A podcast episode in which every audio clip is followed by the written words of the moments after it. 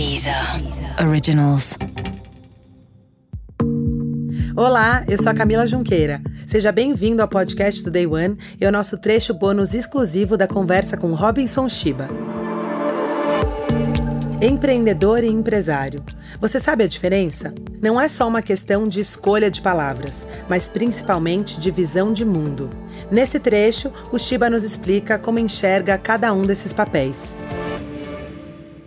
Vou explicar um pouquinho. Existe realmente uma, uma, confusão muito grande até hoje entre o empreendedor e o empresário.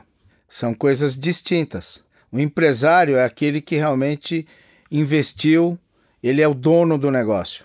Mas eu conheço vários empresários hoje, infelizmente, que não são mais empreendedores.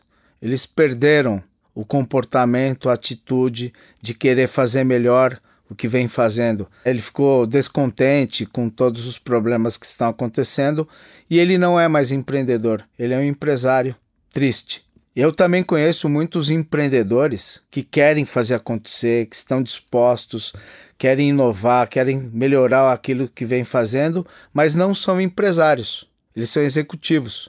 Eles trabalham para o empresário. Então são coisas distintas. E hoje existem muito empreendedores que são chamados os empreendedores de palco. Eles são grandes oradores, eles têm uma tese e eles fazem o bem.